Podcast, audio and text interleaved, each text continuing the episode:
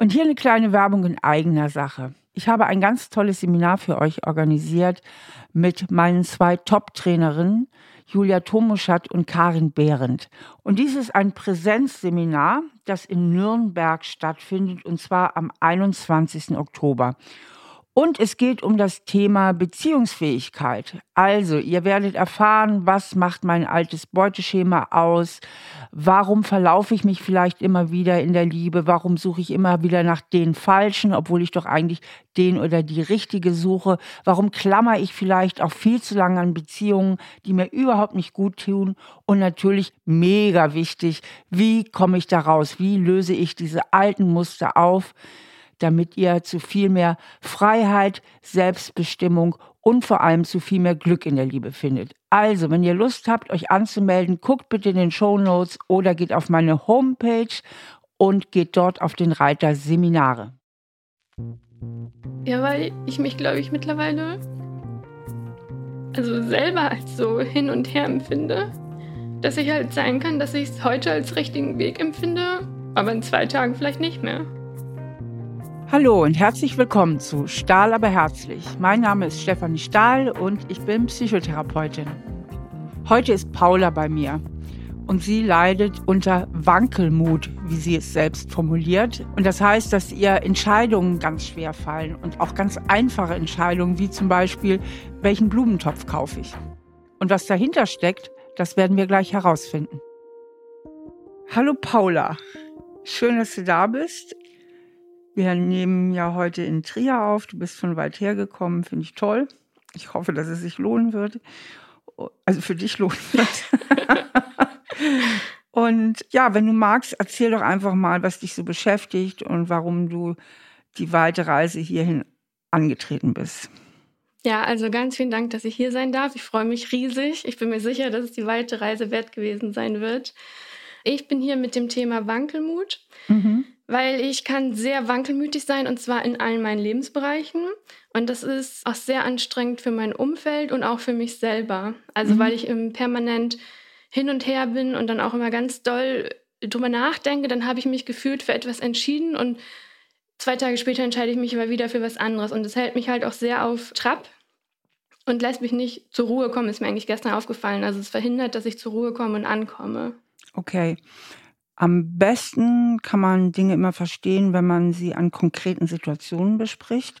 Das mache ich eigentlich immer mit meinen Klienten, dass ich sage, dann schildern Sie mir bitte mal eine ganz konkrete Situation, wo das so war. Also hast du eine konkrete Situation, äh, wo das so war, wo du sagst, die ist typisch? Ja, also ich habe ähm, mehrere Situationen. Was mich lange sehr so belastet auch hat, war beruflich, weil also ich bin Juristin. Ich habe das auch also studiert mit großer Leidenschaft. Ich habe es auch sehr, sehr erfolgreich studiert. Ähm, ich habe dann auch meinen Master an der englischsprachigen Elite-Universität gemacht und mir steht wow. quasi beruflich alles offen, wenn ich möchte. Ich arbeite seit drei Jahren, möchte aber jetzt eigentlich von Jura weg. Also ich habe dann auch meiner Familie vor einem Monat groß verkündet, dass ich von Jura weg möchte, war dann aber wieder am Überlegen, ob es das Richtige ist. Das ist zum Beispiel so ein Bereich, der ja auch ein großes Hin und Her ist. Ich habe das aber auch bei Freundschaften. Also ich habe zum Beispiel vor, also es war vor einem Monat oder zwei, überlegt, ob ich eine Freundschaft beenden soll. Am nächsten Tag habe ich ihr dann geschrieben und wir haben uns also zum Treffen. Wir haben uns getroffen. Es war ein wunderschöner Abend. Aber es gibt immer mal wieder Momente, wo ich dann denke, ist das das Richtige? Was auch so ein Hin und Her ist. Und es gibt auch ganz kleine Situationen. Zum Beispiel, ich wollte mir einen Blumentopf kaufen. Also da konnte ich mich dann ertappen und umschalten. Aber die typische Situation wäre gewesen, ich überlege ewig lang, soll jetzt ein Zentimeter größer oder kleiner sein. Also ich gehe in den Baumarkt, bin ganz überfordert von diesen x Auswahlen, die es gibt. Stehe eine Viertelstunde da, überlege, welcher der richtige ist. Und das ist nur ein Zentimeter Unterschied und ärgere mich zu Hause, weil ich nicht genommen habe. Also, Diese Situation finde ich eigentlich fast die coolste, weil sie eigentlich dein Problem, finde ich, am besten illustriert. Weil mhm. Bei dem Blumentopf geht es ja gefühlt eigentlich um nichts. Ja, korrekt. und trotzdem kann ich mich da so emotional, so viel Energie eigentlich reingeben und auch dann danach bin ich ja erschöpft. Also so. Erschöpft vom Blumentopf kaufen. Erschöpft vom. Also letztes Mal war ich stolz auf mich, weil ich stand davor und dachte, nein, ertappen und umschalten. Dann habe ich einen genommen und war auch glücklich mit dem und habe nicht drüber nachgedacht. Aber das ist halt so, wo ich jetzt bewusst daran gehe. So, das ist eigentlich eine ganz typische Situation für mich, dass ich mich ewig mit diesem dummen Blumentopf beschäftigen kann. –。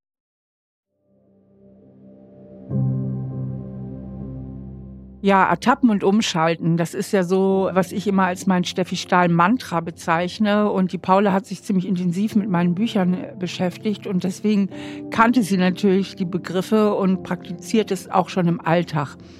Ertappen heißt, dass ich merke, wenn ich wieder in meinem alten Muster gefangen bin, also in dem sogenannten Schattenkind. Das Schattenkind ist ja in meinem Ansatz der innere Anteil meiner Kindheitsprägung, der eben schwierig war, der, wo es eben nicht so gut gelaufen ist. Und da hat ja die Paula einen ganz schön großen Rucksack auch. Also sie hat ja schon da auch ein ausgeprägtes Schattenkind. Und das eben merkt, wenn sie in diesem Schattenkind wieder gefangen ist, wenn sie zum Beispiel wieder ganz, äh, sich ganz schwer tut mit einer Entscheidung, wie zum Beispiel der mit dem Blumentopf da im Baumarkt, und dann sofort umschaltet auf ihr erwachsenes Ich das erwachsene Ich steht in der Psychologie für unseren klar denkenden Verstand. Und mit unserem klar denkenden Verstand können wir ganz viele Situationen von außen erkennen und regulieren, dass wir dann eben aus der Beobachterperspektive, das ist dieser klar denkende Verstand, von außen auf uns draufschauen und sagen, Moment mal, ich bin voll wieder in meinem alten Ding drin. Worum geht es jetzt hier eigentlich? Es geht nur um einen blöden Blumentopf. Und dann eben gegenregulieren können und unsere Gefühle damit regulieren können, aber auch unsere Verhaltensweisen. Also bei Paula ganz konkret, sie merkt, oh, ich bin hier wieder voll am Versinken. Mit so einer Mini-Entscheidung stecke wieder völlig fest in meinen Emotionen, in meinen ganzen Selbstzweifeln. Moment, umschalten aufs erwachsene Ich. Und von dort aus sieht sie, worum geht es jetzt hier eigentlich? Hey, es geht um Blumentopf. Also mein Gott, jetzt nimm doch bitte diesen hier. Was ist denn dein altes Muster, bei dem du dich ertappst? Was ist es denn? Was steckt denn dahinter? Ja, also ich habe da ganz viel drüber nachgedacht, auch jetzt, wo ich wusste, dass ich herkomme, quasi habe ich in meinem Kopf auch schon ganz viele Gespräche mit dir so eigentlich geführt und da ist mir aufgefallen, dass dieses Muster ist, dass ich innerlich ganz umtriebig bin, ganz viel Energie da so auch ist und es verhindert, dass ich zur Ruhe komme. Ich habe nämlich wahnsinnige Angst eigentlich davor anzukommen und zur Ruhe zu kommen und auch schöne Momente auszuhalten. Also ich habe so Bindungsangst, weiß ich, so durch das, ich habe ja deine Bücher gelesen und das macht mir so Panik, dass ich eigentlich lieber wieder wegrennen wollen würde. Also es hält mich auf Trab, ich komme nicht an, ich komme nicht zur Ruhe. Okay, aber dahinter steckt ja noch mal etwas. Dieses nicht zur Ruhe kommen ist ja so ein Symptom, also so eine notorische Getriebenheit. Was assoziierst du denn mit Ruhe? Was ist denn da, wenn du zur Ruhe kommst? Was passiert denn dann in der Ruhe? Also der erste Moment ist so ein erstmal so bloß weg. Also bloß nicht so zur Ruhe kommen. Ja, und ähm, wenn ich so an die Ruhe denke, ist glaube ich halt, also ich bin sehr nah am Wasser gebaut. Ähm, so, ich glaube, mich verletzlich zeigen. Verletzlich. Also eigentlich hast du Angst, verletzt zu werden. Ich glaube, ich habe unglaublich Angst, halt wieder verletzt zu werden. Wieder verletzt zu werden. Okay, wie das nachher mit den Entscheidungen zusammenhängt, das werden wir noch rausfinden. Ich würde jetzt gerne erstmal hier verweilen. Hat das was mit deiner Kindheit zu tun? Ja, also ich habe mehrere krasse Sachen erlebt und ich glaube, so was mich bis heute schon noch irgendwie sehr prägt, ist einmal die Scheidung meiner Eltern. Also wir hatten damals im außereuropäischen Land gewohnt, das war auch ein gefährliches Land, also wo Bürgerkrieg herrschte. Und meine Eltern haben sich getrennt und ich habe mehrere Geschwister. Und ich war noch ein Jahr alleine mit meinem Vater dann dort. Und meine Mutter hat mir, also es war vor Internetzeiten, ich habe dann zum Beispiel mal einen Brief von meiner Mutter bekommen, dass sie das Sorgerecht für mich aufgeben will, damit sie das für meine Geschwister bekommt. Und ich habe mich wie so ein Viehhandel gefühlt, irgendwie so aufgegeben von meiner Mutter. Und dann bin ich, ähm, habe ich mich halt das Jahr drauf entschieden, auch in Deutschland zu bleiben, was halt mega schlimm für meinen Vater war. Und als ich dann in Deutschland war, wurde mir halt immer erzählt, dass ich da im Ausland so ein bisschen im Luxus gelebt habe und gar nicht wusste, wie schlimm es denen in dem ersten Jahr ging. Also habe ich mich quasi wieder nicht so dazugehörig gefühlt. Und als ich ähm, so, also später, als ich 17 war, habe ich dann aus verschiedenen Gründen eine Essstörung bekommen. Und ich, hab, ich hatte Magersucht erst und das war so gefühlt okay, weil ich war quasi, ich habe es kontrolliert, ich war stolz auf mich, dass ich es kontrollieren konnte. Es hat sich dann aber umgeschlagen in Binge-Eating. Und da hatte ich halt so einen absoluten Kontrollverlust. Und ich glaube, das werfe ich mir bis heute so ein bisschen vor, weil das mit der Scheidung, ich war klein, da weiß ich, das ist nicht meine Schuld, aber mit diesem Binge-Eating, das war so schlimm und schrecklich. Und ich habe das Gefühl, also ich habe das mein absoluter Kontrollverlust. Und ich habe das Gefühl, dass meine eigene Schuld ist. Und das war so ganz krasser Schmerz. Okay, also was ich so verstehe, es geht ganz viel bei dir um das Thema Kontrolle weil ich meine, die Scheidung deiner Eltern, die war absolut außerhalb deiner Kontrolle. Das Verhalten deiner Mutter war absolut außerhalb deiner Kontrolle. Das war auch gerade meine Fantasie, dass du wahrscheinlich sehr, sehr viele Anpassungsleistungen vollbringen musstest als Kind. Immer an neue Umgebungen, an neue Freunde. Du musst dann ja auch wieder Anschluss suchen, musst dich wieder neu integrieren. Und das ist für Kinder ja gar nicht schön. Kinder lieben es eigentlich, Beständigkeit. Also quasi so ins Ausland zu gehen, das war einmal die Entscheidung meiner Eltern und da hatte ich mich aber total drauf gefreut. Also ich war zehn, ich hatte mich unglaublich drauf gefreut. So. Danach bin ich oft umgezogen, aber das war eigentlich meine Entscheidung gewesen. Also das, hm, ich war okay. zum Beispiel in der 11. Klasse auch im Ausland, aber das war meine Entscheidung, da wollte ich hingehen. Das musste ich sogar eher gegen die Widerstände meiner Eltern durchsetzen. Ach so, ist nicht so, dass deine Familie sehr häufig umgezogen ist? Nee, das war dann eher auf meine Initiative hin, dass ich selber sehr häufig umgezogen bin. Mhm. Ist das auch ein Teil deiner Umtriebigkeit? Ja, ja. Mhm. Hat das auch was mit Flucht zu tun, dieses weiter oder immer mal wieder wechseln, wegwollen? Das weiß ich nicht, weil gleichzeitig zum Beispiel finde ich auch, habe ich unglaublich viele interessante Erfahrungen dadurch gesammelt. Also ich bin auch ein sehr neugieriger Mensch und ich erlebe gerne sehr viel. Und es hat also es hat mir auch sehr, sehr viel gegeben. Alleine zum Beispiel, dass ich total schätze, welche Chancen wir hier in Deutschland haben, wie frei wir leben, dass wir Demokratie haben, wir haben keinen Krieg. Das äh, hat mir durch die Auslandsaufenthalte, weil ich halt öfter in jetzt so nicht westlichen Ländern gelebt habe, extrem viel Dankbarkeit gegeben und ich finde auch den Horizont total erweitert. Deswegen, vielleicht gehört es zum Muster, aber ich, es hat mir auch sehr, sehr viel gegeben. Mhm, verstehe. Aber da ist dieses tiefe Gefühl der Verletzlichkeit und du bringst es vor allem mit der Scheidung deiner Eltern und dem Beschluss deiner Mutter in Verbindung? Also das ist auf jeden Fall, was mich sehr geprägt hat und bis heute auch sehr verletzt, ja. Und ich habe mit ihr auch darüber gesprochen und sie hat sich so auch dafür entschuldigt und meinte, dass sie das so nicht so meinte. Aber ja, ich meine auch in der Reaktion, dass ich jetzt wieder weinen muss, weiß ich halt, dass es mich trotzdem sehr verletzt. Also ich habe mich sehr abgelehnt gefühlt. Ich habe irgendwie immer gedacht, es ist auch egal in meiner Familie, ob ich da bin oder nicht. Man merkt eh keinen Unterschied. Und erst seit drei Jahren oder so kann ich richtig spüren, dass ich quasi zu der Familie dazugehöre. Mhm. Also dieses Gefühl, ich gehöre nicht dazu, das war aber sowieso vorhanden, also auch unabhängig von der Trennung deiner Eltern? Ja, also ich halt mit, also davor hatte ich immer gedacht, ich muss perfekt sein. Also ich möchte so ein Musikinstrument spielen, gut in der Schule sein. Und das war, glaube ich, also das ist jetzt auch mir erst durch das Lesen seiner Bücher aufgefallen, so, weil wir halt auch sehr viel, also sehr, sehr, sehr viel Streit zu Hause immer war. Meine beiden Eltern, also ich empfinde die beide auch als bindungsängstlich. Ja, und also als ich ein kleines Kind war zum Beispiel, hatte meine Mutter auch Panikattacken gehabt, bevor ich drei war. Also das heißt, das habe ich ja auch unbewusst mitbekommen. Okay, also es gab Streit im Elternhaus. Du hast dich, warum wissen wir jetzt noch nicht, dich nicht richtig zugehörig gefühlt und du hast ganz früh Schutzstrategien entwickelt, nämlich die der Überanpassung, also perfekt zu sein, alles richtig zu machen. Also war es ein überangepasstes Kind, um damit das so ein bisschen auszubalancieren, die Streitereien, so nach dem Motto, jetzt darf ich auf keinen Fall auch noch was dazu beitragen, dass hier wieder Unfriede ist. Ich muss tippitoppi funktionieren. Ja. Ich muss ein ganz liebes Mädchen sein, was alle Erwartungen erfüllt. Genau.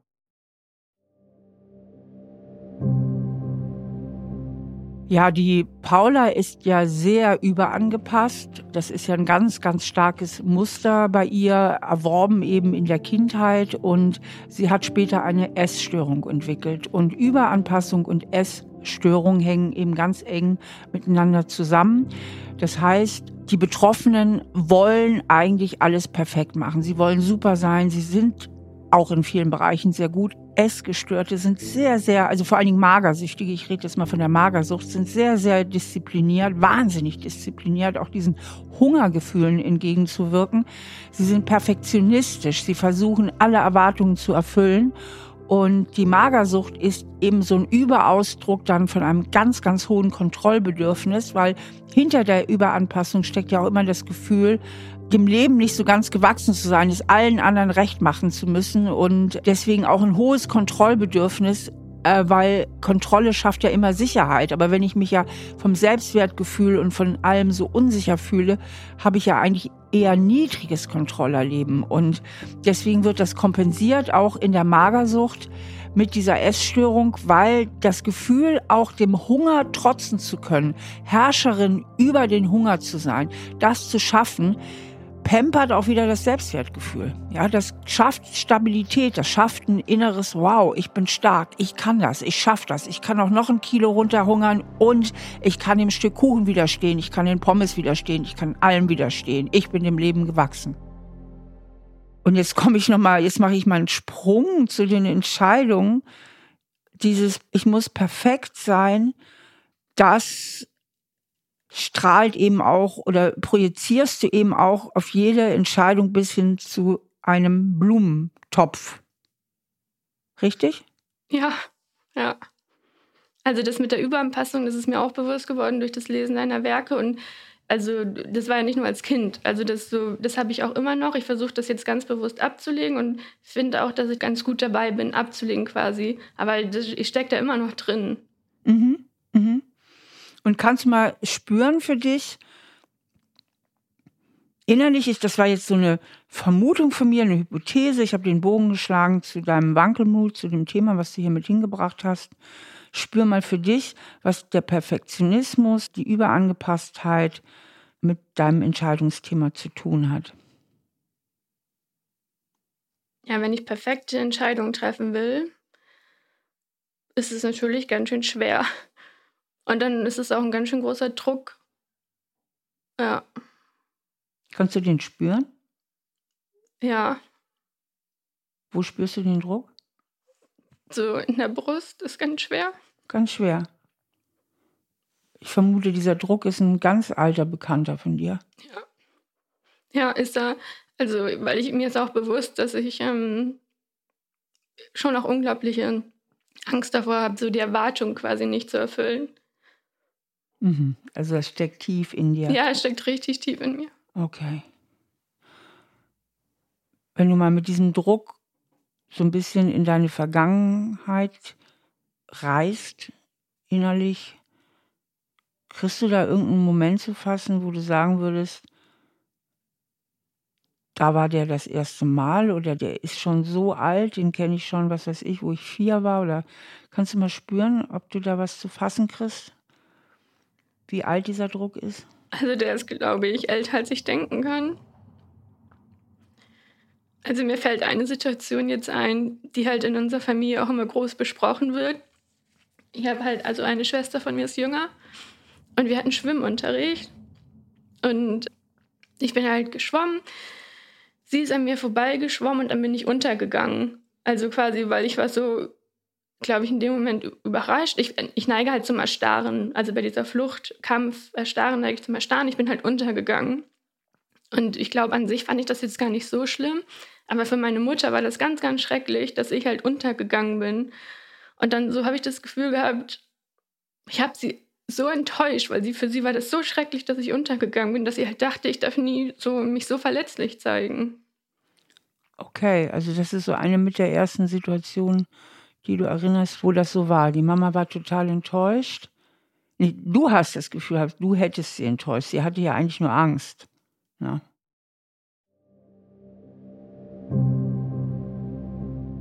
Das ist jetzt eine ganz interessante Situation hier von Paula. Also sie ist im Wasser irgendwie runtergegangen, sie ist irgendwie nicht ertrunken, dann wäre sie ja gestorben, aber sie ist abgetaucht.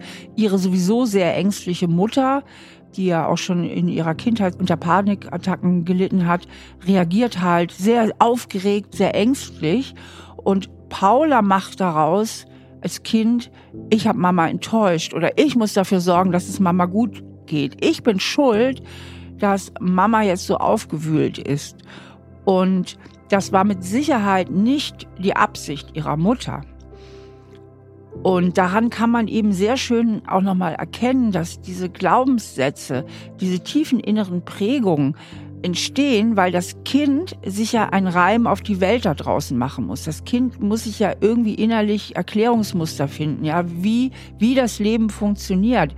Und das war eben ihre kindliche Sicht auf die Dinge. Und so entstehen eben auch viele Glaubenssätze, vor allen Dingen, wenn sich solche Situationen wiederholen, wie bei Paula ja auch, die ja immer so das Gefühl hatte, irgendwie Verantwortung für die Mutter übernehmen zu müssen. So entstehen eben Glaubenssätze oder können Glaubenssätze entstehen durch die Sicht des Kindes auf die Welt, durch die kindlichen Gefühle und das hat oft überhaupt keinen Zusammenhang mit dem, was die Eltern eigentlich intendieren und wollen. Das war nicht davon gehe ich sicher aus, das war nicht die Absicht von Paulas Mutter, der Paula jetzt so einen Glaubenssatz einzuflößen, wie du bist für mein Leben verantwortlich oder du bist schuld, wenn es mir nicht gut geht. Und das hier ist ein ganz gutes Beispiel eben dafür, wie kindliche Glaubenssätze entstehen, auch unabhängig davon, was der Eltern Absicht ist. Also du hattest das Gefühl zu enttäuschen. Ich habe das Gefühl gehabt, dass es meiner Mutter so schlecht geht quasi. Und du bist schuld. Ja, und das Gefühl habe ich heute manchmal auch noch, dass meine Mutter halt keine Verantwortung für sich übernimmt, mhm. sondern sie so in mich reinkriechen möchte und halt da ganz viel Geborgenheit und Sicherheit haben möchte. Das ist ja ein sehr starkes Bild. Das Bild zeigt ja, sie ist nicht deine Mutter, sie ist dein Kind. Ja, also so fühlt sich das auch oft an und das, also ich, ich habe ihr das auch schon oft gesagt. Aber also sie versteht das, glaube ich, nicht. Mhm. Also meine Eltern beide haben halt auch sehr schwierige Kindheiten. Und ich glaube, meine Mutter ist halt immer noch in ihrem trotzigen Kleinkind. Mhm. Also ich höre daraus, dass du ganz, ganz früh ganz, ganz viel Verantwortung übernommen hast ganz viel Verantwortung, als Kind zu funktionieren, als Kind dich so zu verhalten, dass nicht noch mehr Streit entsteht, als Kind dich so zu verhalten, dass deine Eltern nicht enttäuscht sind, dass es deinen Eltern gut geht mit dir und dass du die Verantwortung hast, auch also für die Befindlichkeit deiner Mutter. Wie war es auf Seiten des Vaters? Kommt da auch noch so ein Rucksack drauf?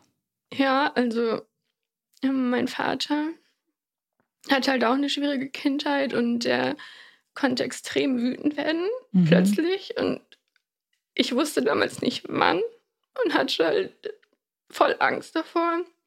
Also ich wusste, er kommt, wenn ich das Zimmer nicht aufgeräumt habe oder so. Und ich meine, mein Vater ist auch sehr groß und als Kind hatte ich halt krasse Angst. Ich bin sowieso sehr sensibel und ich hatte halt totale Angst davor. Mein Vater konnte auch also sehr liebevoll sein und uns total viele tolle Sachen zeigen. Aber er hatte halt auch diese Seite, dass ich nicht plötzlich wusste, wann er total wütend wird. Also unberechenbar. Für mich als Kind schon, ja. Unberechenbar dann, ist für Kinder immer sehr, sehr schwierig. Weil wenn Papa unberechenbar ist oder die Mama, ähm, musstest du ja immer, um die Gefahr doch irgendwie berechnen zu können, die Antennen draußen haben. Ne? Wie ist Papa heute drauf? Ja, also auch da eine unheimliche Orientierung eigentlich im Außen und nicht bei dir. Ja, voll. Also ich, ich habe das auch häufiger, also ich achte jetzt mehr drauf, aber ich kann auch häufiger das Gefühl haben, dass ich nicht bei mir bin, dass ja. ich mich im Gespräch verliere, dass ich nicht mehr bei mir bin, ich spüre mich nicht mehr. Also das habe ich auch schon viel an mir gearbeitet und ich spüre mich jetzt, ich achte auch drauf, wie fühle ich mich gerade, so Grenzen setzen. Aber ganz lange hatte ich das Gefühl, ich, also so, ich bin gar nicht bei mir. Genau, und das ist ja die Folge deiner Überangepasstheit, die du als Kind eben entwickelt hast, als emotionale Überlebensstrategie. Wenn ich immer gucke, wie geht's Mama, wie geht's Papa, was passiert als nächstes, wie muss ich mich verhalten, damit alle glücklich sind in der Familie, zählen deine Gefühle ja nicht. Deine Bedürfnisse spielen ja keine Rolle. Du hast ja ganz früh dich darin trainiert, immer nur die Bedürfnisse der anderen zu erfüllen und deine Bedürfnisse dafür am besten nicht wahrzunehmen. Ja, also meine Glaubenssätze sind auch, meine Bedürfnisse zählen nicht und ich bin Beziehung ohnmächtig ausgeliefert. Genau, weil du ja bei deinen Eltern die Beziehung nicht mitgestalten konntest, sondern du hast dich so angepasst, dass du irgendwie klarkommst. Das heißt, du hast die Beziehung zu deinen Eltern eher, ich sag's mal so ein bisschen krass, über dich ergehen lassen, als dass du die Möglichkeit gehabt hättest, mitzugestalten. Mitgestalten heißt ja als Kind, auch mein Wille zählt. Ne? Also was weiß ich. Papa sagt, pass mal auf, heute Nachmittag habe ich mir überlegt, wir gehen in Zoo. Und dann sagst du als Kind, oh nee, Papa, lass uns ins Kino gehen, lass uns ins Kino gehen, lass uns ins Kino gehen. Da läuft gerade ein ganz toller neuer Film, den will ich unbedingt sehen. Da läuft jetzt Harry Potter, bitte lass uns Harry Potter gucken und nicht ins Zoo gehen. Und dann sagt Papa, oh ja gut, mir ist es nicht so wichtig, ich wollte einen schönen Nachmittag mit dir haben, aber wenn dir das so wichtig ist mit Harry Potter, dann gehen wir natürlich Harry Potter gucken. So, das heißt mitgestalten als Kind. Das heißt ja nicht, dass man dem Kind jeden Wunsch erfüllt, aber dass das Kind eine Chance hat, hey, das sind meine Bedürfnisse und die haben auch Chance mhm. auf Erfüllung. Und ich darf mal einen eigenen Willen haben, ich darf auch mal diskutieren, ich darf mal betteln und habe durchaus eine Chance, dass Mama und Papa mich erhören und mir meine Bedürfnisse erfüllen. Das heißt mitgestalten. Ja, und hinzu kommt, glaube ich, auch, ich habe ja mehrere Geschwister und ähm, mein Bruder war auch manchmal schwierig. Und da war es, glaube ich, auch eher so, dass ich dann halt so manchmal zurück, also auch mit meinen Geschwistern quasi, nicht nur meinen Eltern, sondern auch mit meinen Geschwistern, dass ich dann zurückgesteckt habe, weil also ich bin halt teilweise sehr sensibel und meine Geschwister können da so viel so sich besser durchsetzen und mir war dann zum Beispiel diskutieren viel zu anstrengend, dann habe ich halt lieber mitgemacht, anstatt mal zu sagen, ich hätte gern das und das. Mhm. Also auch gar nicht erst angefangen zu kämpfen eigentlich. Genau, also diese Szene, die ich jetzt immer so konstruiert habe, so war das bei dir wahrscheinlich nicht. Ja, ich ja? habe okay gesagt. Du hättest eben okay gesagt und Harry Potter ist nicht so wichtig. Ja, schnell unterdrücken. Schnell unterdrücken, ne? ja. Genau, schnell unterdrücken. Und, und das ist ja, was überall angepasste Kinder mhm. so lernen, ihre eigenen Gefühle, ihren eigenen Willen zu unterdrücken. Weil ähm, ich habe da immer so einen Standardspruch, ich sage immer, es lässt sich viel leichter auf Schokoladeneis verzichten, wenn ich gar keine Lust habe auf Schokoladeneis. Voll. Ja. Ne? Und das hast du unglaublich mhm. gelernt und hast dadurch so den Kontakt zu deinen Gefühlen verloren, beziehungsweise gar nicht erst so aufgebaut, ne? Ja. Ich denke, du schwimmst ja bestimmt auch oft. Was fühle ich denn jetzt eigentlich? Ja, also das hat sich auch deutlich verbessert, aber definitiv. Also da habe ich auch manchmal gedacht, wer bin ich eigentlich? Was mag ich eigentlich? Was will ich eigentlich? Also da, da ähm, ja, habe ich mich eine Weile auch sehr, sehr verloren gefühlt.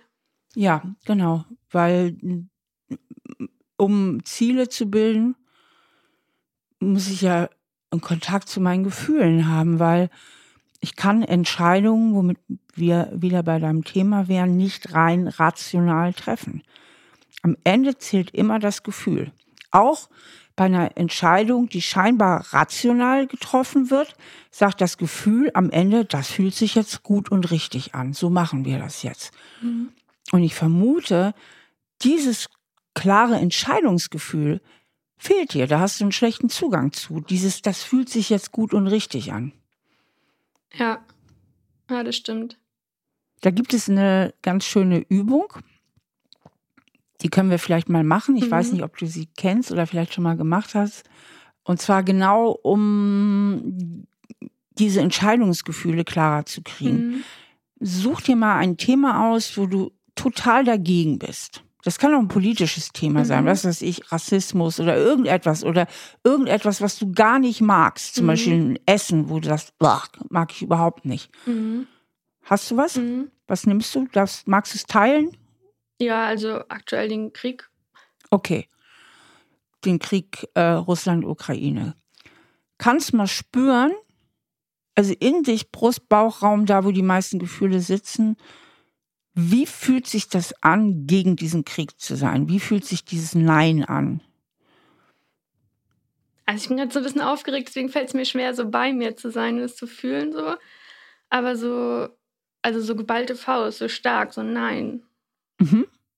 Nein. Und, und kannst mhm. du das, dieses Nein auch irgendwo im Brust-Bauchraum lokalisieren? Ja, ist so, ist der Brust, wo sich so alles dagegen sträubt. So. Okay. Das heißt, das ist ein klares Nein-Gefühl. Mhm. Und jetzt merkt ihr das mal, ne? Mhm. So Nein ist hier Brust und sträubt sich dagegen, ja? Und jetzt such dir bitte mal ein Thema aus, wo du komplett dafür bist, was du richtig toll findest. Mhm. Magst du das teilen? Also bei mir steht ein bisschen eine berufliche Veränderung an und da freue ich mich sehr drauf. Okay, dann spür mal, wie das Ja-Gefühl sich im Körper anfühlt. Mhm. So ein bisschen so wie, also so wie Sonnenschein, so wie wenn ich in der Natur liege und die Sonne scheint, die Vögel zwitschern, so alles ist ganz so ähm, ruhig und so freut sich, er blüht. Mhm. Kannst du das auch auf einer körperlichen Ebene, also weil unsere Gefühle sind ja körperlich, ähm, beschreiben? Also wie fühlt sich das im Körper an, dieses erblühte Sonnenscheingefühl? Woran merkt dein Körper das? Ja, um ehrlich zu sein, fange ich jetzt wieder an der Entscheidung an zu zweifeln. Also ob das die richtige Entscheidung war, die ich genommen habe für ein Positivbeispiel. Okay, dann haben wir jetzt die Live-Situation. Ja. Was ist da jetzt gerade passiert? Ja, ich frage mich, ob, weil ich habe ja die berufliche Veränderung genommen und ich freue mich wirklich drauf, aber da sind halt ja trotzdem Zweifel, ob das der richtige Weg ist. Mhm. Und woher kommen diese Zweifel? Ja, weil ich mich, glaube ich, mittlerweile also selber als so hin und her empfinde, dass ich halt sein kann, dass ich es heute als richtigen Weg empfinde, aber in zwei Tagen vielleicht nicht mehr. Also dieser Zweifel quasi, auch wenn ich eine Entscheidung getroffen habe und sich das richtig anfühlt, weiß ich in zwei Tagen nicht, ob ich das auch noch so empfinde. Was kann dir eigentlich im schlimmsten Fall passieren? Also, ich glaube, ich habe eine ganz große Angst davor, nicht mehr ernst genommen zu werden. Was ich aber jetzt nach außen hin noch ein bisschen verstehe, wenn ich halt dauernd hin und her schwanke, dass man dann irgendwann sagt, ja, ja, lass sie mal machen, so, das ändert sich in zwei Tagen eh wieder. Aber das ist für mich irgendwie ein, ja, ein schlimmes Gefühl, nicht ernst genommen zu werden. Okay, aber rein bei der beruflichen Veränderung, was kann dir da schlimmstenfalls passieren? Also, ich glaube, im schlimmsten Fall habe ich so davor, wenn ich es mal ganz krass ausdrücke, dass ich halt total arm irgendwie werde. Und halt nach der Scheidung war mir das auch. Obwohl mir das jetzt eigentlich auch nicht so droht, weil ich halt schon eine gute Ausbildung habe. Aber zum Beispiel auch. Also du hast eigentlich Angst, unterzugehen. Ja, ich glaube schon, ja. Ja und, und zum Beispiel, ich hatte auch als Rechtsanwältin eine Weile gearbeitet und es hat mir überhaupt keinen Spaß gemacht. Und in einem Beruf zu arbeiten, der mir überhaupt keinen Spaß macht, ist auch echt anstrengend so. Und wenn ich jetzt arbeitslos wäre, würde ja auch irgendwann das Arbeitsamt kommen und sagen, sie hm. müssen sich. Merkst bewerben. du gerade, wie du am Katastrophisieren bist? Nein. Nee, dann sage ich dir das jetzt, ne? Was du machst, das ist eigentlich so katastrophisieren. Du sagst, aber das geht in ein paar Sekunden. Aber ich kenne es auch. Ich kenne das ja, wie es ist, Hartz-IV-Empfängerin zu sein. Also es ist ja eine Vergangenheitserfahrung. Ja, richtig.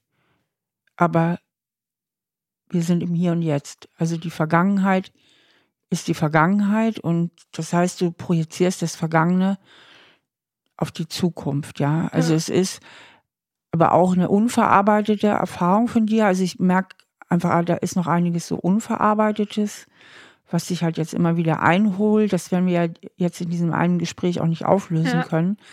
Da könnte es dir sehr helfen, wenn du dir in deiner Heimatstadt nochmal jemand suchst, vielleicht auch eine professionelle Unterstützung, weil das wird ja auch sehr schnell bei dir angetriggert. Aber was du ja hast, ist im Grunde so ein Gefühl von, ich bin dem Leben nicht richtig gewachsen. Ja, voll. Und deswegen, durch diese gefühlte innere tiefe Schwäche und diese gefühlte innere Verletzlichkeit, rutschst du ganz schnell in Katastrophengedanken ab und baust Horrorszenarien auf. Ja, also es geht um eine berufliche Veränderung, auf die du dich eigentlich total freust. Und mal ganz von außen betrachtet, jetzt mal wirklich vom Verstand. Im Moment bist du ja so im Gefühl abgerutscht. Mhm. Im Moment bist du in deinen alten Prägungen, was du erlebt hast, eben auch daheim. Aber mal ganz nüchtern von außen betrachtet, vom Kopf her, mit Abstand. Was kann schlimmstenfalls passieren? Vom Kopf jetzt bitte. Mhm. Ja, dass mir gesagt wird, dass ich die Arbeit nicht gut mache. Aber kündigen könnten sie mir ja auch eh nicht, genau genommen. Genau, und wie wahrscheinlich ist das, dass du die Arbeit nicht gut machst? Vom Kopf. Also das Ding ist, ich weiß, dass ich die Arbeit total gut machen könnte. Ich mhm. weiß aber auch, dass ich eine total gute Rechtsanwältin hätte sein können. Mhm. Das Ding ist, dieses Gefühl halt, dass ich vom Leben überfordert bin, äh, das stellt sich dann auch manchmal so ein und dann habe ich das Gefühl, ich kann das nicht oder ich schaffe das nicht und lass mich dann, glaube ich, von so vielen Sachen ablenken, dass ich dann auch wirklich nicht mehr so gute Arbeit mache. Also ich ja. könnte es, aber ich mache es manchmal wirklich nicht. Halten wir fest, da sind auch wahnsinnig tiefsitzende Versagensängste. Ja, wahrscheinlich schon, ja. Ne, das ja. ist eine riesige Versagensangst in Zusammenhang auch mit dem Gefühl, dem Leben nicht gewachsen zu sein, dem Leben einfach nicht standhalten zu können.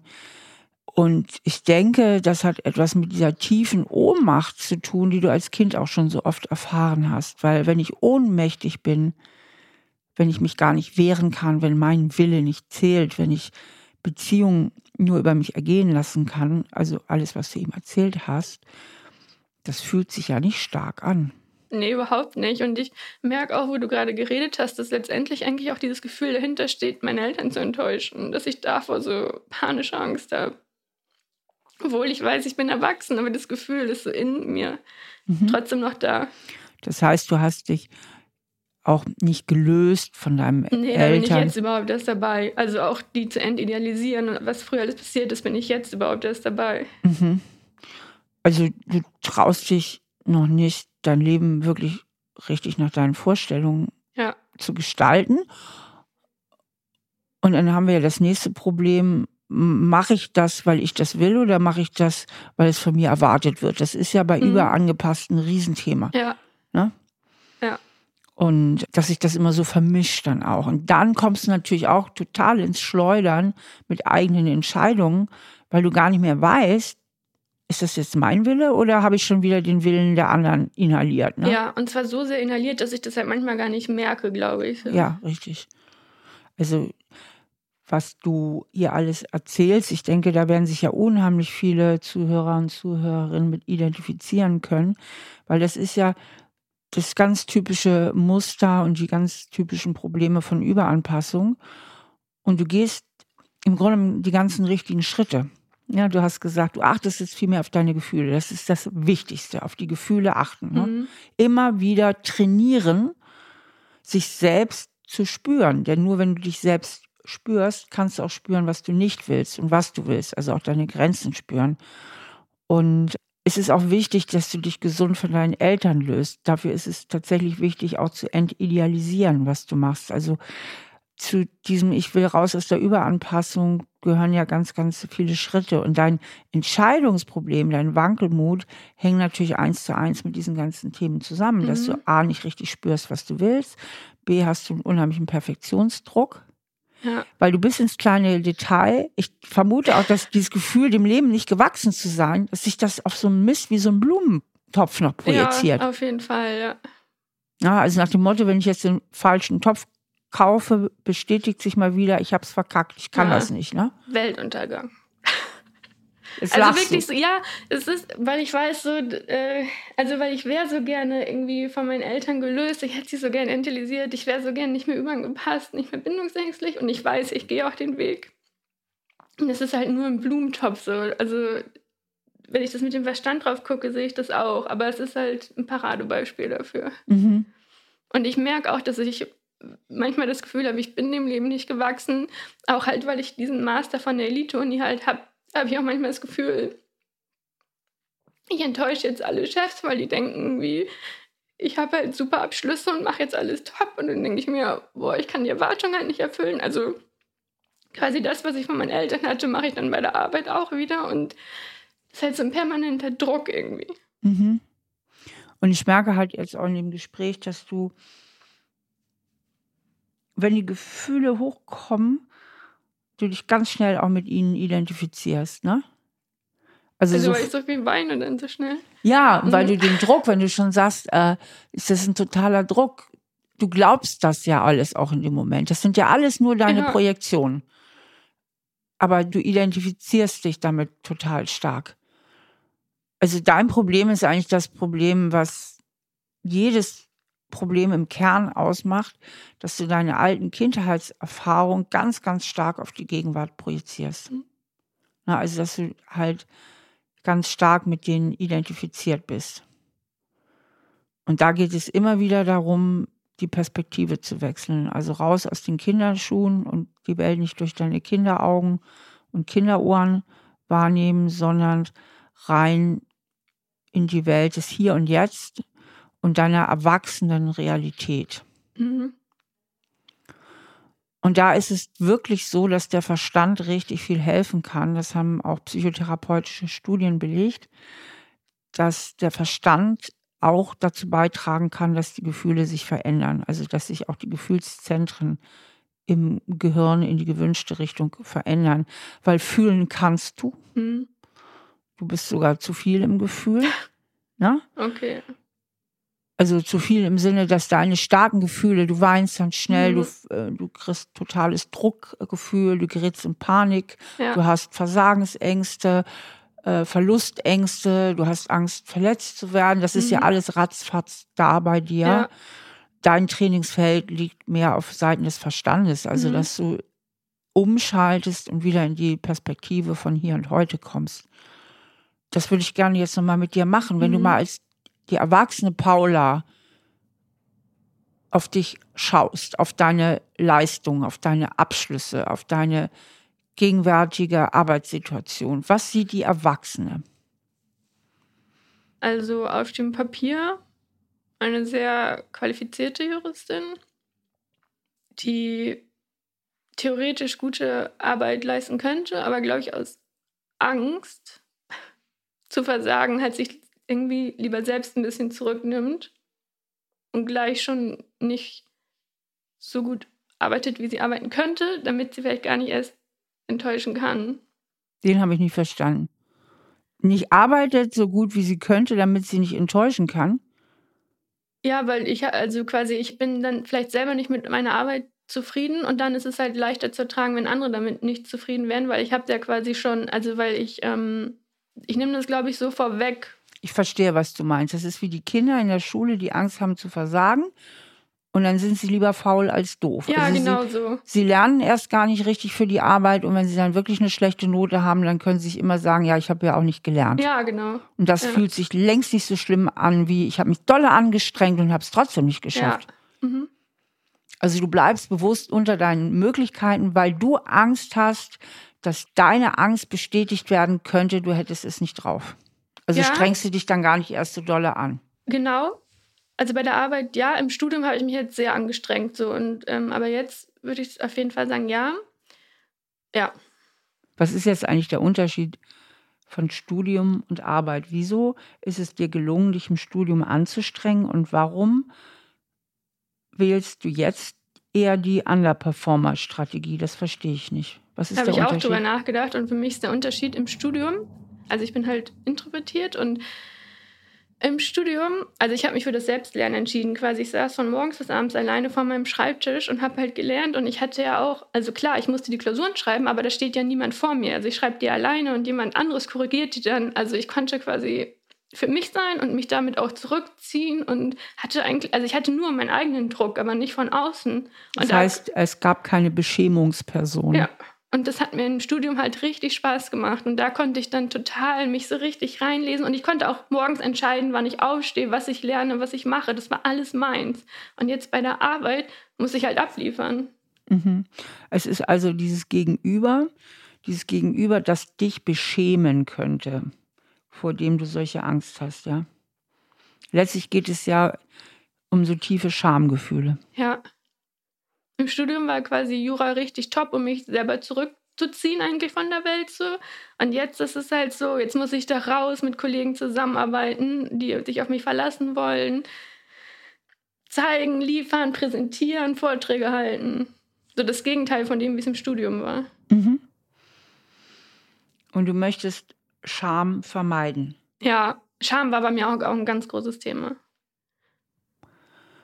Also lebst du ganz, ganz viel in der Vermeidung. Du tust ganz viel Sachen dafür, um gewisse Gefühle zu vermeiden. Und ein Ding ist zum Beispiel, also beruflich ein bisschen zu underperformen, also dass du gar nicht auf die Höhe deiner Leistung kommst, dann natürlich dein ganzes Perfektionsstreben, das sich ja durch alle Lebensbereiche bis zu den kleinsten Entscheidungen zieht um dieses Gefühl von Versagensangst, Beschämung, um dem auszuweichen. Darum geht es. Dieses Gefühl, das darf nicht aufkommen. Ja. Was geht jetzt gerade in dir vor? Wir haben jetzt diesen Punkt, ich mache ganz viel dafür, damit ich mich nicht schämen muss. Wo stehst du jetzt gerade innerlich in dem Gespräch? Was geht jetzt gerade in dir vor?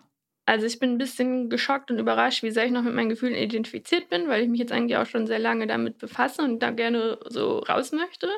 Aber Erkenntnis ist ja immer voll wichtig. Also ja, ich bin, glaube ich, ein bisschen geschockt, wie tief ich eigentlich noch drin stecke. Mhm. Und wie fühlt sich das an, da geschockt zu sein? Ist das dann wieder sowas, oh, ich krieg's nicht hin oder so? Ja, eigentlich schon. Es fühlt sich also ja, ziemlich doof an. Mhm. Also es ist jetzt nicht so eine kleine Erlösung, ah ja, stimmt, ich lebe immer in der Vermeidung und und und. Das ist mir jetzt klar, jetzt könnte ich davon ja Schritte weitergehen, sondern eher wieder dein altes Schattenkind, äh, äh, äh, du kriegst das ja nie hin, guck mal, jetzt hast du so lange an dir gearbeitet und jetzt bist du immer noch so identifiziert. So eher, ja? Ja. Was wären denn alternativ bessere Gedanken? Wie könntest du dich besser kommentieren? Also, dass ich auch sehr stolz bin auf den Weg, den ich schon gegangen bin und jetzt neue Erkenntnisse habe und damit weiter gut arbeiten kann. Aha, wie fühlt sich das an, wenn du das jetzt mal so überlegst? Ich frage mich halt, weil ich schon so viele Erkenntnisse hatte und so viel mehr gearbeitet habe, irgendwie, wie lange das noch so gehen soll. Also Warte mal, ich habe dich gefragt, wie deine positive Aussicht sich. Hast du gemerkt, was gerade wieder passiert ist? Jetzt, wo du sagst, ja. Und du antwortest wieder mit einem Zweifel und was Negativen. Ja. Da kommt mir halt der Gedanke, aber das passt ja auch in den Schema, dass ich halt eine Last für meine Familie bin. Weil ich permanent halt so mit meinen Gefühlen oder was ich verändern will oder so um die Ecke komme. Und ich glaube, manchmal würden die sich auch am liebsten denken, boah, halt mal die Klappe, du nervst mit dem ganzen Gefühlsgelaber so. Mhm. Das ist vor allen Dingen, was du über dich selber denkst? Nö, also ich glaube, also die denken das schon auch wirklich. Also ich wir, wir reden in der Familie manchmal teilweise auch schon viel. Ja, und ich glaube, also das wird teilweise schon wirklich gedacht. Es ist halt auch anstrengend, wenn jemand dauernd was auffühlen will. Okay, aber wie bist du jetzt wieder so schnell hier hingekommen in diese Ecke? Wir waren eigentlich dabei, ich könnte auch denken, ey, ich bin schon weit gekommen und ich bin stolz auf mich und das sind jetzt neue Gedanken, mit denen ich arbeiten kann. Ja. Das ist halt schwupps da. Genau, was könntest du dagegen tun? In den Verstand gehen. Ja, also du bist, du katastrophisierst ganz schnell mhm und kippst auch von kleinen guten Gefühlszuständen sofort wieder ins Negative ab. Ne? Das sind eigentlich so leicht depressive, typisch depressive Gedankenspiralen. Mhm. Ne? Katastrophisieren, das Allerschlimmste immer annehmen, den positiven Zustand nur kurz halten können, dann sofort wieder ins Negative mhm. abkippen. Und ich denke, dafür, um dem entgegenzuwirken, bräuchtest du sowas wie mehr, noch mehr mentale Disziplin, ich nenne es mal so. Ja. Dass du, sobald du dich ertappst, oh, ich bin wieder am Abrutschen, sagen, Moment mal, mhm. einen Schritt zurück, umschalten, Abstand. Was könnte ich stattdessen denken? Ja, das ist voll interessant, weil ich dachte immer, ich bin viel zu viel im Kopf, aber ich bin dann viel zu viel in meinen Gefühlen eigentlich. Ja, genau. Ja. Aber Gefühle und Gedanken, die interagieren ja sehr mhm. stark in dir. Und dem schlechten Gefühl gehen ja auch diese Gedanken voraus, dass ja. du sofort wieder was Negatives denkst. Mhm und sofort dann wieder identifiziert bist. Ja. Und deswegen, das ist natürlich schon Arbeit, das ist wie geistiger Sport, mhm. weil das auch natürlich anstrengend ist, aber ja. es lohnt sich, weil es sich immer mehr einspurt dann im Gehirn, mhm. sofort wieder umschalten und sagen, was könnte ich stattdessen denken? Ja, okay. Na, wie könnte ich das auch sehen? Mhm. Ja. Das heißt, immer wenn ich wieder katastrophisiere oder irgendwas denke, sofort denken, nein, das war damals jetzt, wenn ich genau. Erstmal, ja, das ich bin im Hier und Jetzt. Ja. Diese Gedanken bringen mich jetzt keinen Schritt weiter. Mhm. Das ist für mich, den finde ich immer so gut. Das mache ich öfter mal, wenn ich mich erwische, dass ich irgendwo in Gedanken bin, ja. bei irgendwelchen Szenarien, die mich jetzt wirklich keinen Schritt weiterbringen. Es mhm. bringt mich keinen Schritt weiter. Was könnte ich stattdessen denken? Ja, voll viel Positives eigentlich, weil mir ist auch noch mehr passiert, was ich gar nicht erzählt habe. Und ich bin unglaublich stolz auf meinen Weg. Ich habe ich habe eine mega gute Ausbildung geschafft halt. Mir stehen unglaublich viele Möglichkeiten offen. Ich habe, also auch wenn wir Probleme in der Familie haben, eine total tolle Familie, die mir auch sehr viel Kraft gibt. Ich habe tolle Freunde. Ich kann, also ich freue mich auch auf die Reise zum Beispiel jetzt. Also ich habe auch unglaublich viele tolle, positive Sachen in meinem Leben und ich habe schon total viele negative Situationen auch gemeistert und mich immer wieder rausgearbeitet. Genau. Und das, dieses Ganze, das muss viel mehr in den Vordergrund kommen. Am besten auch schriftlich. Mhm. Also dir könnte ich wirklich mal so ein Dankbarkeitstagebuch empfehlen, weil dein Gehirn ist so ein bisschen depressiv eingegroovt, mhm. wenn ich das mal so sagen darf. Ne? Und das bewirkt in der Gehirnstruktur, dass das Zentrum für positive Erlebnisse mhm. und wo man positiv lernt, ey, das habe ich geschafft und das ist cool und das war aber heute ein schöner Tag, mhm.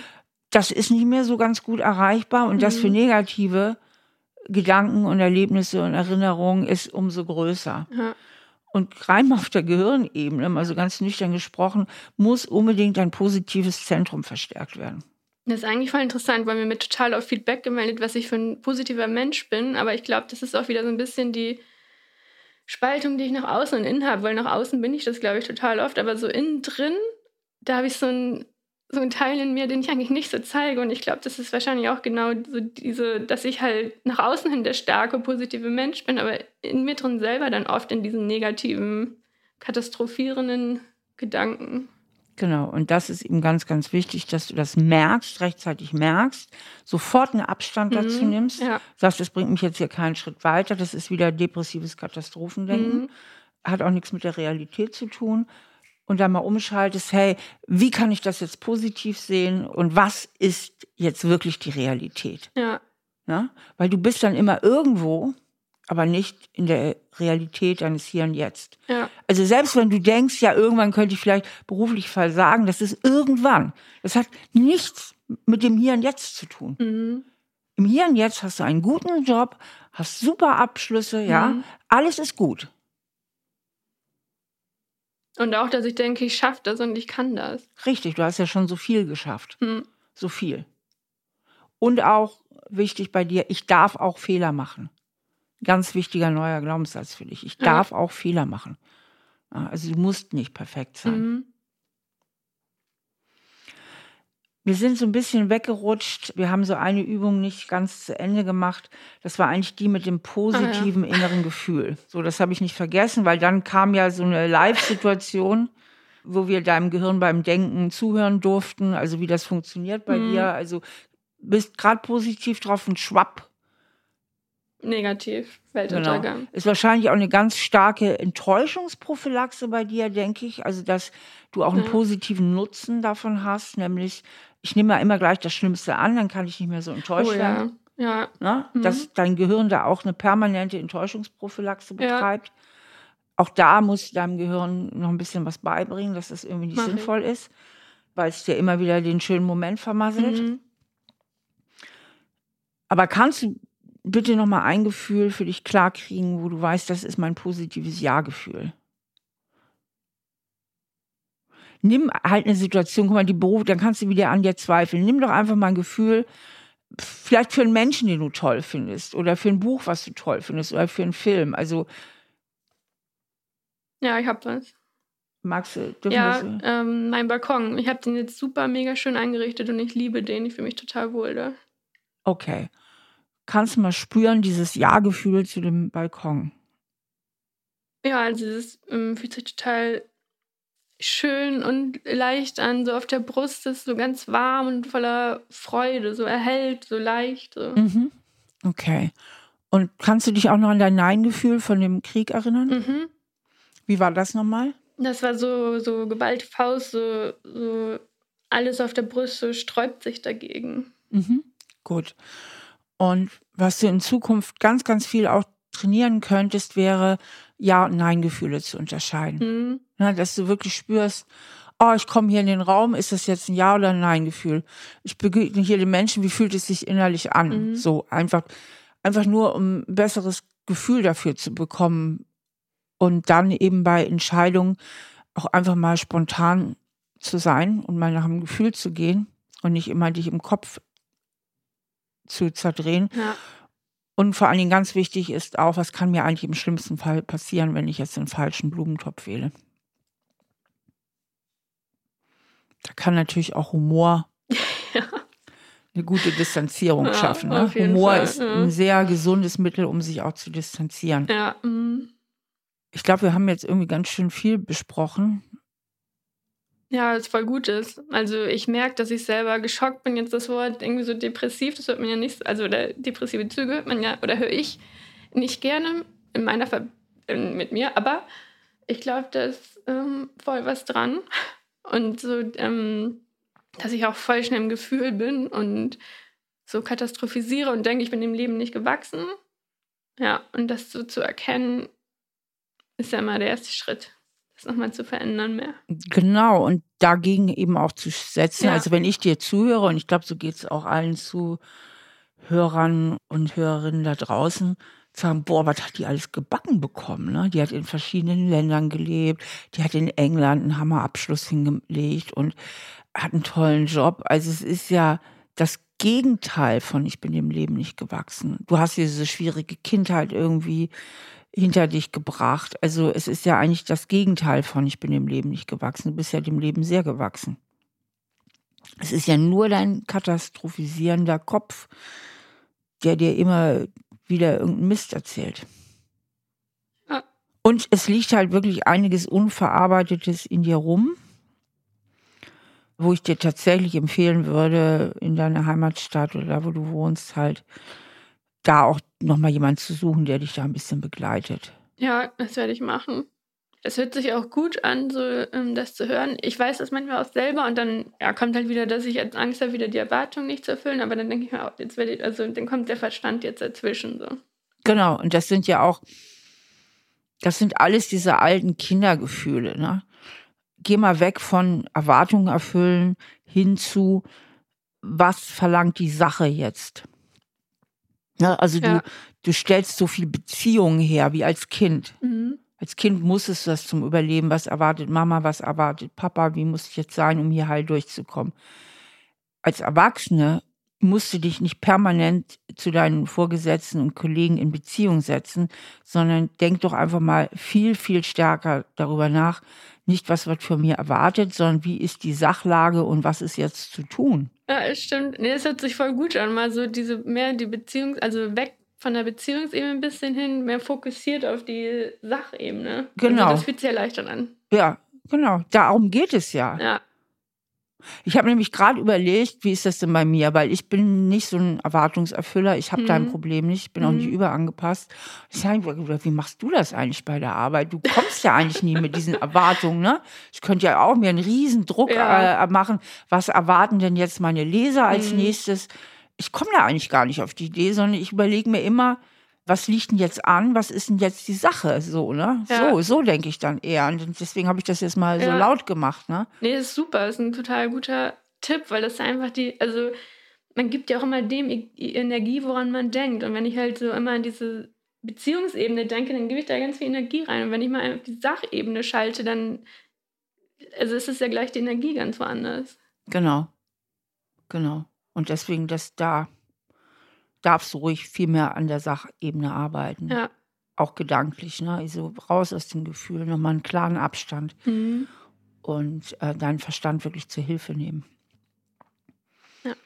Okay. Magst du noch so was sagen zu dem Gespräch? Ich denke, wir sind jetzt so am Ende angekommen, was du so mitnimmst oder Ja, also ich nehme viel mit. Ich bin halt ein bisschen ja, überrascht von manchen, aber also das, es ist voll gut, weil ich jetzt daran arbeiten kann und weil ich jetzt mein, also ich dachte echt so oft, ich bin im Kopf und jetzt weiß ich aber, ich bin in den Gefühlen und allein das zu wissen und dann meinen Verstand dazwischen schalten zu können, das wird glaube ich, viel helfen. Ja, genau.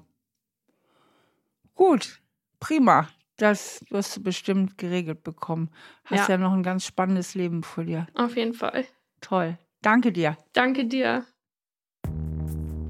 Ja, das war ein sehr aufschlussreiches Gespräch mit Paula. Ich denke, viele von euch äh, können sich mit ihr identifizieren, sich wiederfinden in ihren Gefühlen und ihren Schilderungen. Und was ich eben auch ganz spannend finde, dass wir das live im Grunde miterleben konnten, wie sie ratzfatz ganz schnell von positiv ins Negative in ihre Selbstzweifel kippt und wie das eben auch funktioniert in ihrem Gehirn. Und das fand ich ganz spannend, dass wir diese Live-Situation eben auch hatten. Und es war natürlich auch ein sehr anspruchsvolles Gespräch, weil Paula sehr viele Themen hat. Es hängt alles miteinander natürlich zusammen. Und das ist natürlich auch immer eine Herausforderung, sowohl für mich als auch in dem Fall für Paula, mit so einem riesen Themenkomplex innerhalb von einem Gespräch irgendwie umgehen zu müssen. Und natürlich können wir nicht da alles lösen.